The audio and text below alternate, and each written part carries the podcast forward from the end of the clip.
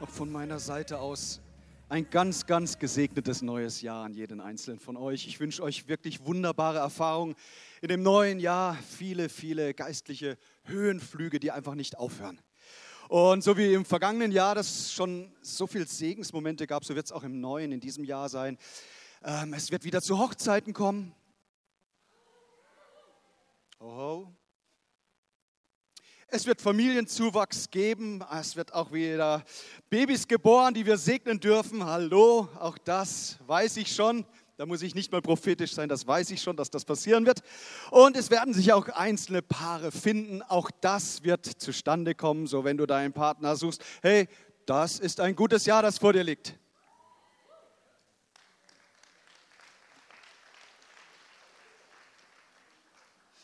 Das wurde ja in Deutschlands Kirchen heißt, diskutiert unter den Pastoren, was machen wir denn jetzt? Mann, jetzt fällt ein neuer auf einen Sonntag. Riesenproblem. Ich finde überhaupt nicht. Gibt es einen besseren Start in ein neues Jahr, wie an einem Sonntag miteinander zu feiern? Also ich bin mega happy, dass wir zusammen sind. Ich freue mich so. Das, aus diesem Grund war die Frage ja schnell beantwortet. Feiern wir Gottesdienst? Ja, und schön, dass ihr alle gekommen seid.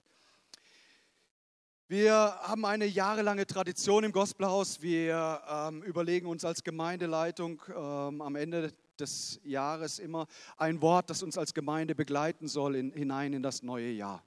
Wir überlegen uns das nicht nur, sondern wir beten auch und dann entscheiden wir miteinander und wählen dieses Wort. Und tatsächlich auch für dieses Jahr ein wunderbares Wort, das uns helfen soll, uns zu fokussieren und zu konzentrieren. Übrigens kann ich dich nur dazu ermutigen und einladen, das auch für dein persönliches Leben zu tun. Einfach mal ein Wort zu nehmen, auf das du dich in diesem Jahr konzentrierst, weil weißt du, das mit den guten Vorsätzen, das ist ja so eine Sache. Die äh, verglühen manchmal so schnell wie eine Silvesterrakete im Himmel und sind dann so schnell vorbei. Wenn du ein Wort hast, das dich motiviert und auf der Strecke hält, das ist so gut und so cool. Jetzt willst du wissen, was das Wort ist für uns als Gemeinde. Komm nächsten Sonntag.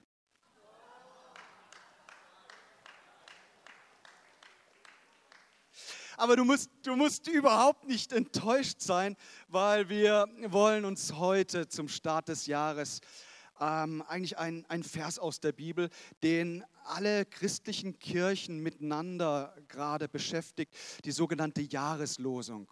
Hat irgendjemand schon mal etwas von einer Jahreslosung gehört? Nun ja, wenn nicht, das ist schnell erklärt.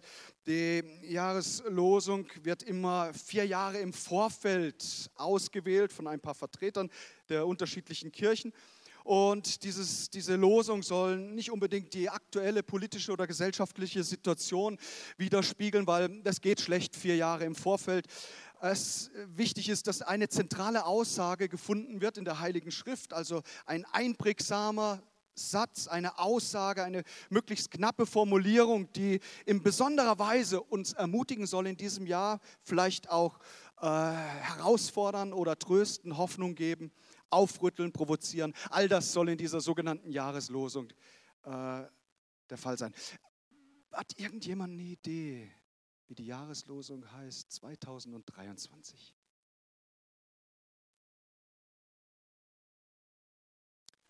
Wow, habt ihr es gehört? Nochmal ganz laut. Yes, das findest du im ersten Buch Mose, im 16. Kapitel, Vers 13. Du bist der Gott, der mich sieht. Können wir das mal gemeinsam sagen? Du bist der Gott, der mich sieht.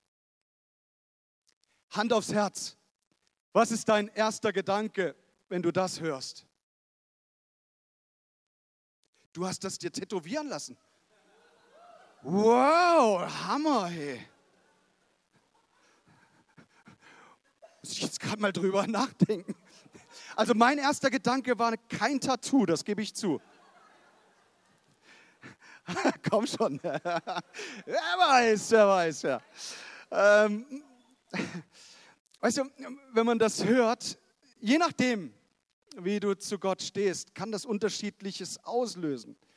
Es gibt Menschen, die ähm, denken bei sich, oh Mann, hoffentlich sieht Gott nicht alles, was im vergangenen Jahr auch an Schlechten gelaufen ist. In der Kinderschule gab es ein Lied. Das wurde uns beigebracht. Das heißt, pass auf, kleines Auge, was du siehst. Und dann geht es mit dem Ohr weiter. Pass auf, kleines Ohr, was du hörst. Denn der Herr im Himmel, der sieht da alles drauf und so. Ich kenne den Text und die Melodie auch nicht mehr so genau, aber ich dachte so, oh, der ein oder andere kann vielleicht denken bei der Aussage, naja, hoffentlich schaut der liebe Gott nicht so ganz genau hin, weil die kleinen Sünden bestraft er.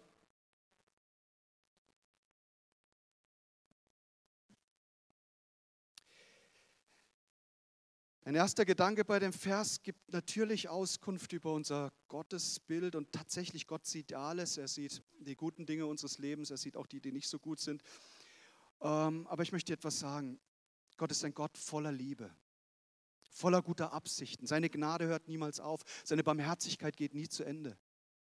Das heißt nicht, dass er nicht ein heiliger und ein gerechter Gott ist, das ist er auch aber in allererster Linie liebender Papa, der sagt, hey, auch wenn du einen Fehler gemacht hast, komm, lauf nicht weg, sondern komm zu mir und wir starten neu durch, weil Gott ein Gott der Vergebung ist, ein Gott der Hoffnung, der Zukunft, weil er einen guten Plan hat für dein Leben. Wer es immer glaubt, sagt doch mal ein lautes Amen.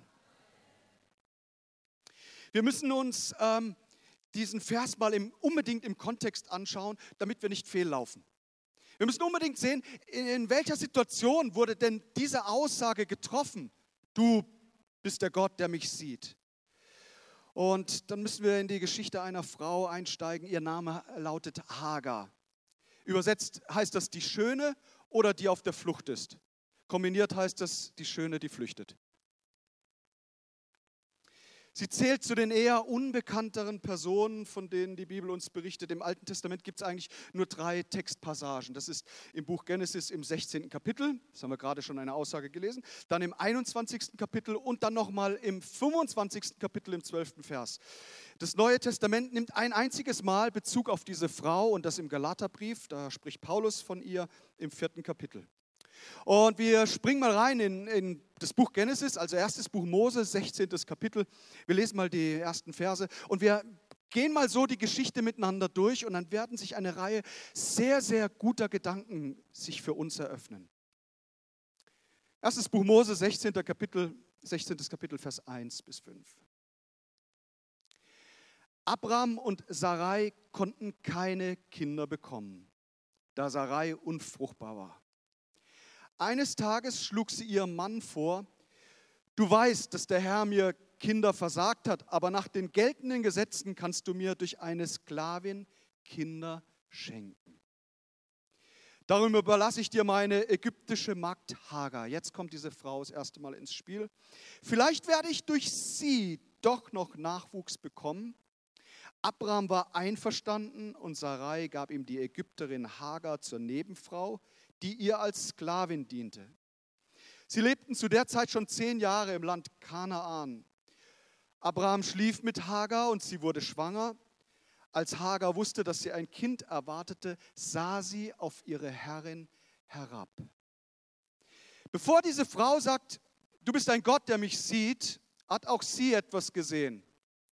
Sie hat gesehen, dass sie da in eine bessere Stellung kommt durch den Vorschlag, der da von ihrer Herrin gemacht war. Hagar tritt in, im Kontext von einem Riesenproblem eigentlich erstmal so richtig in der Geschichte zutage.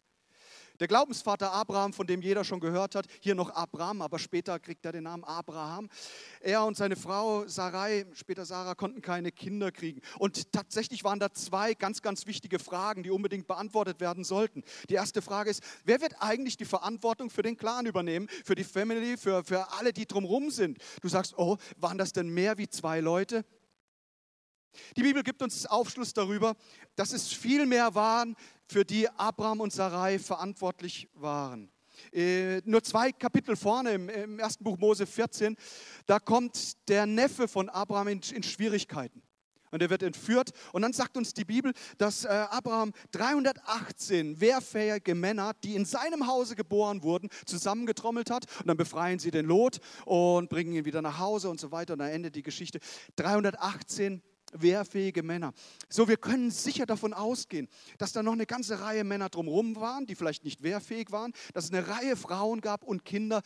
Nehmen wir mal eine Zahl von zweieinhalb, zweieinhalbtausend Menschen, die da im Verantwortungsbereich waren. Und jetzt tut sich das Problem nach vielen Jahrzehnten auf, hochbetagt, stellen die beiden fest, Abba und Sarai, hey, wer soll denn eigentlich weiter die Verantwortung übernehmen? Da ist ja niemand, der uns geschenkt wurde, da gibt es keinen Nachkomme.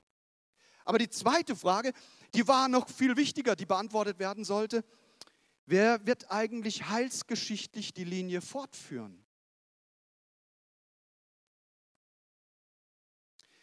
Ja, und dann überlegen sich die beiden einen sehr, sehr menschlichen Plan, der übrigens gar nicht so unüblich war damals.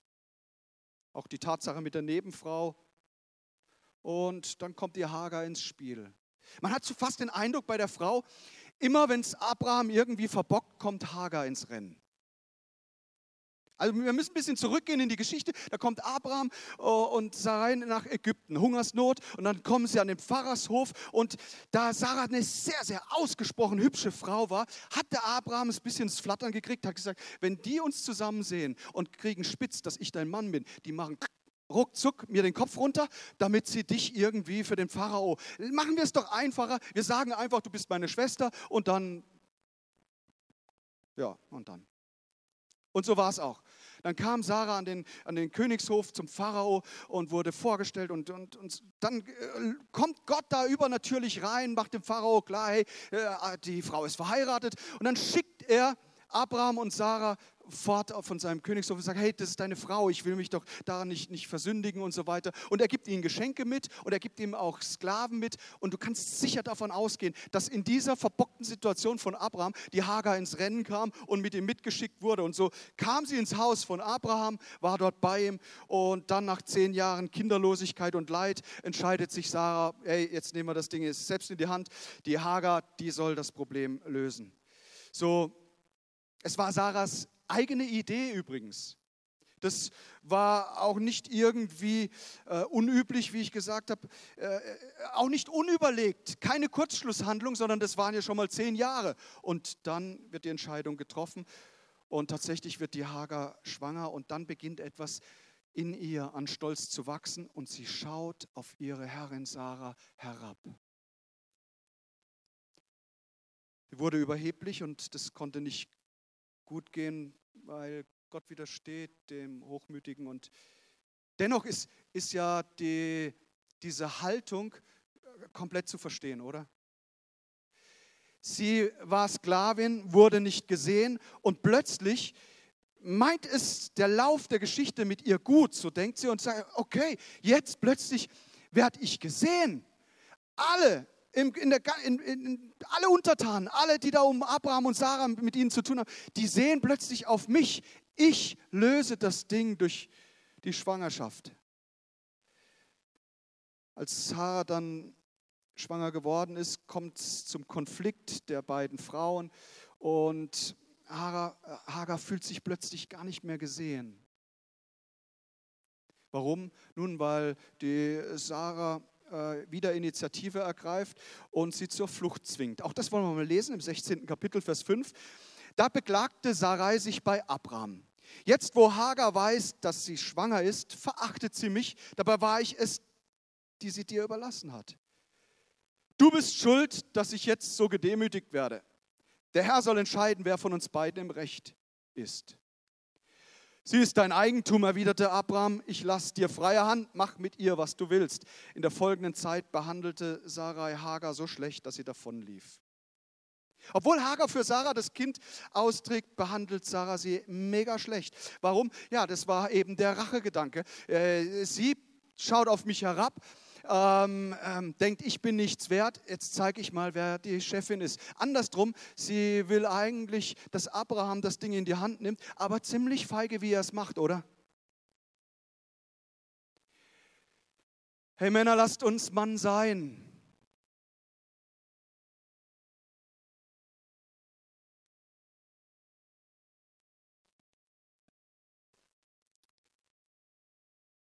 Er Abraham, anstatt die Verantwortung zu übernehmen, schiebt er sie seiner Frau zu. Ich habe mal zu jemandem gesagt, ähm, eine Frau zu lieben heißt nicht alles zu tun, was sie will, heißt auch nicht alles zuzulassen um des Liebens Frieden willen, sondern eine Frau zu lieben heißt, das Richtige zu tun aus Liebe für sie. Übrigens, Ladies, wenn ihr denkt, ihr kommt jetzt so davon, habt ihr euch getäuscht. Weißt du, einen Mann zu lieben heißt, ihn zu ehren, aber auch nicht alles zu tun, nur weil er Mann ist und es vielleicht so entscheidet, sondern es heißt, das Richtige zu tun. Und wenn, da, wenn es da zu diesem Zusammenspiel kommt, dann funktioniert Ehe. Nur so ein Randgedanke von Abraham ist, ist doch irgendwie interessant, oder? Vater Abraham hat viele Kinder. Herr, der Mann des Glaubens. Der, der auch so im, im Alten und Neuen Testament glänzt und brilliert und so weiter und auf der anderen Seite so deutliche Schwächen hat. Willkommen im wahren Leben. Willkommen im Gospelhaus. Mit Menschen aus Fleisch und Blut, die Schwächen haben, genau wie Abraham. Das hat mich so irgendwie beeindruckt. Ich dachte, hey, dieser Glaubensheld, dieser Mann Gottes, und dennoch gab es da Schwächen. Hagar in dem ganzen Streit ist total verzweifelt. Sie merkt auch, denn Abraham hat sie auch nicht hinter sich. Ähm, plötzlich ist sie für alles schuld, was passiert und sie macht das, was man total nachvollziehen kann. Sie flieht und äh, tut das in die Wüste und denkt, okay, jetzt bin ich mal aus dem Schussfeld heraus, aber dann macht sich die Einsamkeit breit, mitten in dieser Wüste. Und dann in dieser Herausforderung, wo sie so sich allein gelassen gefühlt hat, dann schaltet sich Gott plötzlich ein. Sie wurde gedemütigt, der Stolz war plötzlich weg, sie ist davongelaufen, niemand mehr wäre an ihrer Seite. Und hey, wenn es dir genauso geht, wenn du gerade am Anfang dieses Jahres in einer Situation bist, die dich mega herausfordert, die dich in große Schwierigkeiten gebracht hat, Gott hat sich nicht zurückgezogen, er will genau in diese Situation hineinkommen. Lasst uns das im Text sehen. Genesis 16, Vers 7. Da ist sie in der Wüste und dann kommt der Engel des Herrn und er findet sie an einer Wasserstelle in der Wüste auf dem Weg nach Schur und er fragte sie, Hagar, du Sklavin von Sarai, woher kommst du und wohin gehst du? Ich bin auf der Flucht vor meiner Herrin Sarai, antwortete sie. Da sagte der Engel des Herrn zu ihr, geh zu ihr zurück, bleib ihre Sklavin und ordne dich ihr unter. Ich werde dir so viele Nachkommen schenken, dass man sie nicht mehr zählen kann. Du bist schwanger und wirst bald einen Sohn bekommen. Nenne ihn Ismael. Das heißt, Gott hört. Denn der Herr hat gehört, wie du gelitten hast. Dein Sohn wird wie ein wildes Tier sein, das niemand bändigen kann. Er wird mit jedem kämpfen und jeder mit ihm. Voller Trotz bietet er seinen Verwandten die Stirn. Da rief Hagar aus, ich bin tatsächlich dem begegnet, der mich sieht. Darum nannte sie den Herrn, der mit ihr gesprochen hatte, du bist der Gott, der mich sieht. Der Brunnen an dieser Stelle erhielt den Namen Brunnen des Lebendigen, der mich sieht. Schau, jemand hat die Hager die ganze Zeit gesehen, genauso wie es jemanden gibt, der dich von Anfang deines Lebens bis zum heutigen Tag gesehen hat und sieht. Und wenn er auf dich schaut, dann schaut er mit Augen der Liebe und der Güte. Und da kommt nun der Engel des Herrn, und das ist, das kannst du sagen im Alten Testament, das ist wie ein Code, der für Jesus Christus steht. Wenn vom Engel des Herrn berichtet wird, dann ist es immer ein Auftreten von Jesus. Und so war es auch hier. Herr kommt er an den Brunnen zu dieser Frau und er stellt ihr zwei Fragen. Woher kommst du und wohin gehst du? Die Frage, woher Hagar kommt, kann sie sofort beantworten. Ich komme von meiner Herrin, Sarai. Die zweite Frage, wohin gehst du, kann sie nicht beantworten. Wir, wir alle können die Frage beantworten, woher kommen wir, weil Jahre hinter uns liegen und jetzt auch wieder ein Jahr abgeschlossen wurde. Und Gott sagt, woher kommst du? Und er ruft uns jeden Einzelnen dazu auf, mal in uns zu gehen und zu sagen, hey, was war in der Vergangenheit? Aber dann, die entscheidende Frage ist, dass der Engel des Herrn sagt, wohin gehst du? Werde dir mal im Klaren, wohin du gehst. Und da hatte Hagar überhaupt keinen Plan. Und wie gut, dass Jesus uns da nicht alleine lässt, sondern er sagt ihr, und ich sag dir, wohin es geht. Zunächst einmal geht's zurück. Geht zurück auf los, sacke keine Kohle ein. Einfach mal zurück. Und vielleicht ist der ein oder andere hier, zu dem auch der Engel des Herrn heute sagt, es ist auch im neuen Jahr dran, in der einen oder anderen Situation erstmal zurückzugehen und Dinge wieder in Ordnung zu machen und nicht einfach zu sagen, es ist ein neues Jahr und alles andere ist nichts mehr, sondern Gott fordert uns auf, die Dinge unseres Lebens zu bereinigen und er lässt uns damit nicht alleine. Woher kommen wir als Gospelhaus? Nun aus einer sehr bewegten Geschichte. Gott selbst war der Initiator, dass diese Gemeinde in dieser Stadt entstanden ist. Und Gott hat uns geführt und geleitet und hat uns versorgt und gesegnet. Und, und glaubt mir, manches Mal in den letzten zwei Jahren, da war, war jeder, jeder Monat wie ein Ringen, auch, auch für uns als Gemeindeleitung. Und Gott hat immer wieder versorgt. Meine Erinnerung, als ich, woher kommen wir, als ich darüber nachgedacht habe, ging an einen Dienstagabend. Es war eine ganz kleine Gebetsversammlung, nur ein paar wenige Leute waren da. Und äh, wir hatten den Impuls zu beten für das Grundstück, auf dem wir jetzt hier sitzen. Das war ein Schrottplatz. Und dann ging vielleicht eine Handvoll Leute auf das Nachbargrundstück und wir zogen im Gebet unsere Kreise und wir beteten, haben gesagt, Gott, wir wollen dieses Land einnehmen, schenk du es uns. Und dann 2007, Gott tut das Wunder ganz übernatürlich. Wir wussten auch gar nicht, wie die Finanzen zusammenkommen. Und äh, nur für die, die heute zum ersten Mal da sind, wir tun ja alles aus freiwilligen Spenden finanzieren, alles komplett. Keine, wir, wir ne, ziehen keine Kirchensteuer ein, wir wollen das nicht. Viel lieber freiwillig und fröhlich. Und dann schenkt Gott dieses Wunder, das andere Nebengebäude konnte gebaut werden. Ja, und dann, dann schenkt Gott die Vision, dass wir einen Saal und Platz schaffen sollen für, für tausend Menschen. Und wenn du denkst, das ist die Vision unserer Gemeinde, hast du dich getäuscht. Ich kann mich nur immer wiederholen. Unsere Vision ist, dass jeder Mensch zur Erkenntnis der Wahrheit kommt und kein einziger verloren geht. Darum, hier leben 57.000 Menschen. Wie kann man auf den Gedanken kommen, 1000 wäre das Ziel? Meine Erinnerung ging in die Zeit, wie wir Gebetskreise hier auf der grünen Wiese gezogen haben, Jahr um Jahr und gebetet, dass Gott diese Vision ins Sichtbare bringt. Und heute, manchmal wie selbstverständlich, leben wir darin und sagen, ist doch alles super und so und vergessen, woher wir kommen. Hey, ich danke meinem Gott so sehr für eine Geschichte des Segens hier im Gospel aus Baden-Baden. Ich danke ihm so sehr dafür.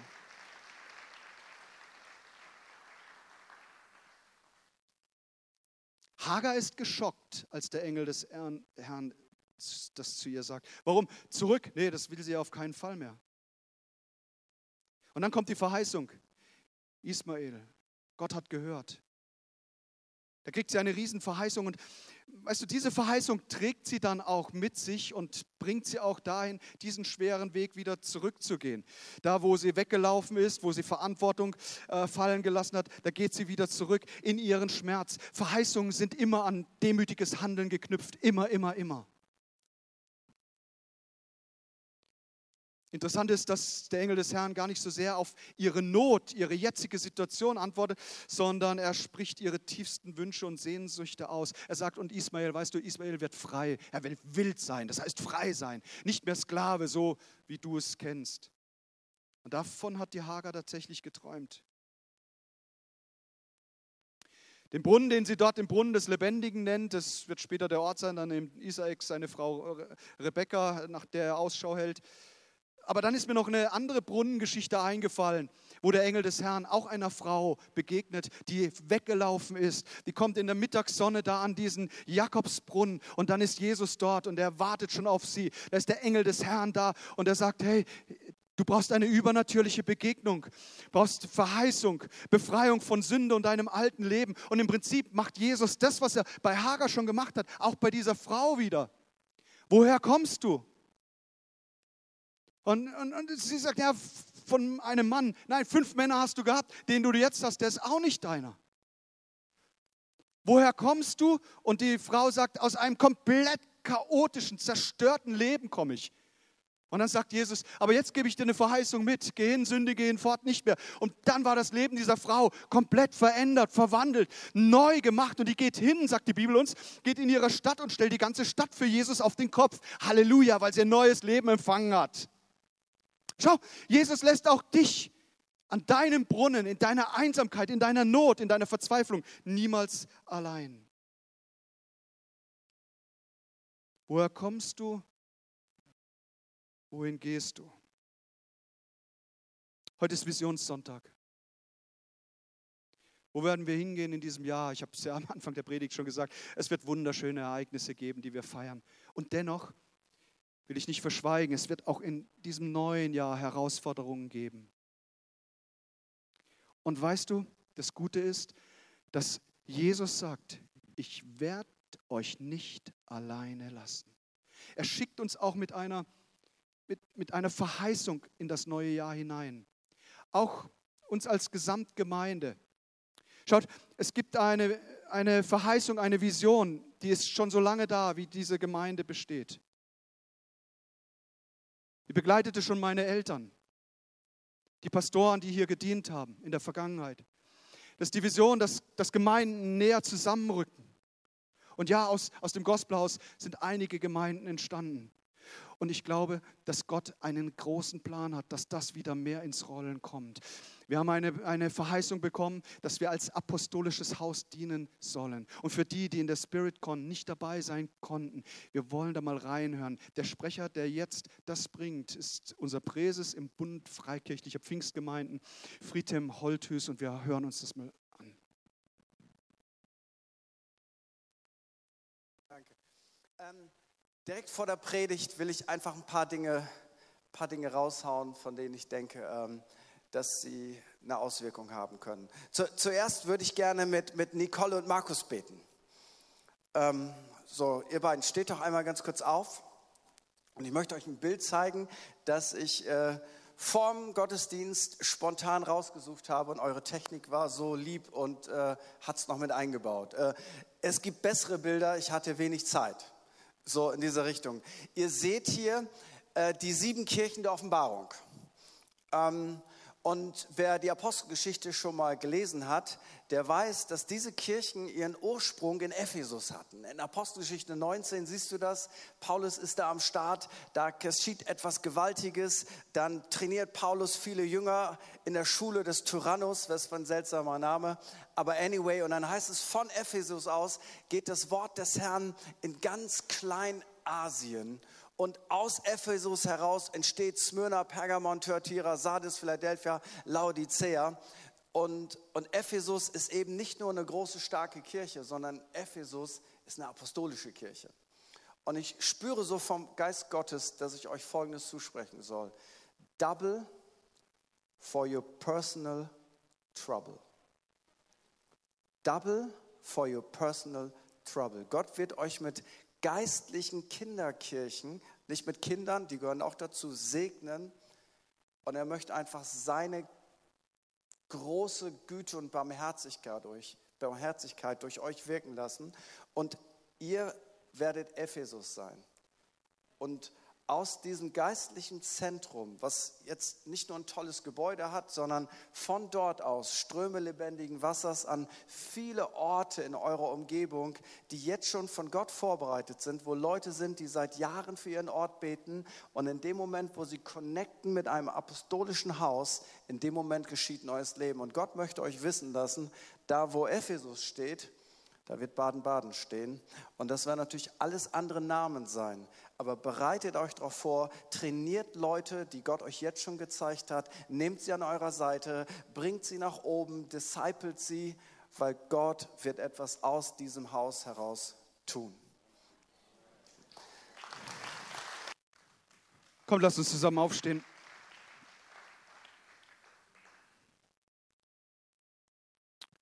Woher kommst du? Wohin gehst du? Die Hager ging mit einer Verheißung in die Zukunft. Und die hat getragen, obwohl es immer wieder Herausforderungen gab in ihrem Leben. Wenn du ihre Geschichte weiterverfolgst, dann weißt du, mit der Begegnung mit dem Engel des Herrn war das noch nicht alles abgeschlossen. Da kamen weitere Herausforderungen und dennoch war Gott immer mit ihr. Gott wird mit uns als Gesamtgemeinde sein in diesem neuen Jahr. Er wird auch mit dir persönlich sein. Und vielleicht musst du auch erst nochmal an den, an den Moment und an den Ort des Schmerzes persönlich zurückkehren, damit Heilung stattfinden kann und du durchstartest. Komm, lass uns unsere Augen mal schließen. Jesus, danke für deine Liebe zu uns. Niemanden lässt du alleine. Danke für eine klare Verheißung, die du gegeben hast, uns als Gesamtgemeinde, aber auch für jeden Einzelnen hier in diesem Raum. Du bist ein Gott, der Hoffnung gibt. Du bist der Gott der Liebe. Danke, dass du uns siehst. Nichts ist verborgen und Jesus, wir bringen dir unser Leben und wir sind dir so unendlich dankbar, dass du uns erlöst hast von der Sünde und von der Schuld. Danke, dass du jeden Einzelnen auch jetzt hier kennst und weißt um jeden. Und während unsere Augen geschlossen sind und niemand umherschaut, ich möchte gerne Gelegenheit geben. Wenn Sie, wenn du hier bist und sagst, ich habe bisher meine, ich habe noch keine persönliche Beziehung zu Gott, aber ich hätte das gern, wenn es da einen Gott gibt. Wenn du hier bist und sagst, ich weiß, woher ich komme, aber wohin es gehen soll, ich habe nicht so einen richtigen Plan. Wenn du Gott einladen willst, dass er in dein Leben hineinkommt und seinen guten, göttlichen, wunderbaren Plan für dein Leben dir zeigen soll, dann streck doch einfach mal deine Hand dem Himmel entgegen. Und damit signalisieren sie, Jesus, ich möchte mein Leben dir geben. Vielen Dank. Dankeschön, da links außen.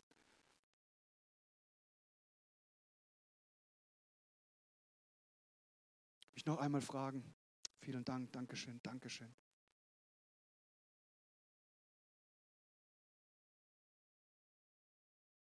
Jetzt wollen wir uns mit denen, die sich gemeldet haben, eins machen, ein Gebet sprechen und ich lade dich ein, ähm, dieses, diese Bitte an Gott zu richten, dass er dich segensreich in deine Zukunft führt. So lasst uns laut beten, Herr Jesus Christus. Du siehst mein Leben. Die schlechten, aber auch die guten Dinge. Danke, dass du mir meine Fehler vergibst. Dass du die Sünde auf dich genommen hast und mir ein neues Leben gibst. Zeig mir deine göttlichen Pläne. Deine Wege will ich gehen. Danke, dass du in diesem neuen Jahr an meiner Seite bist. Du lässt mich niemals alleine.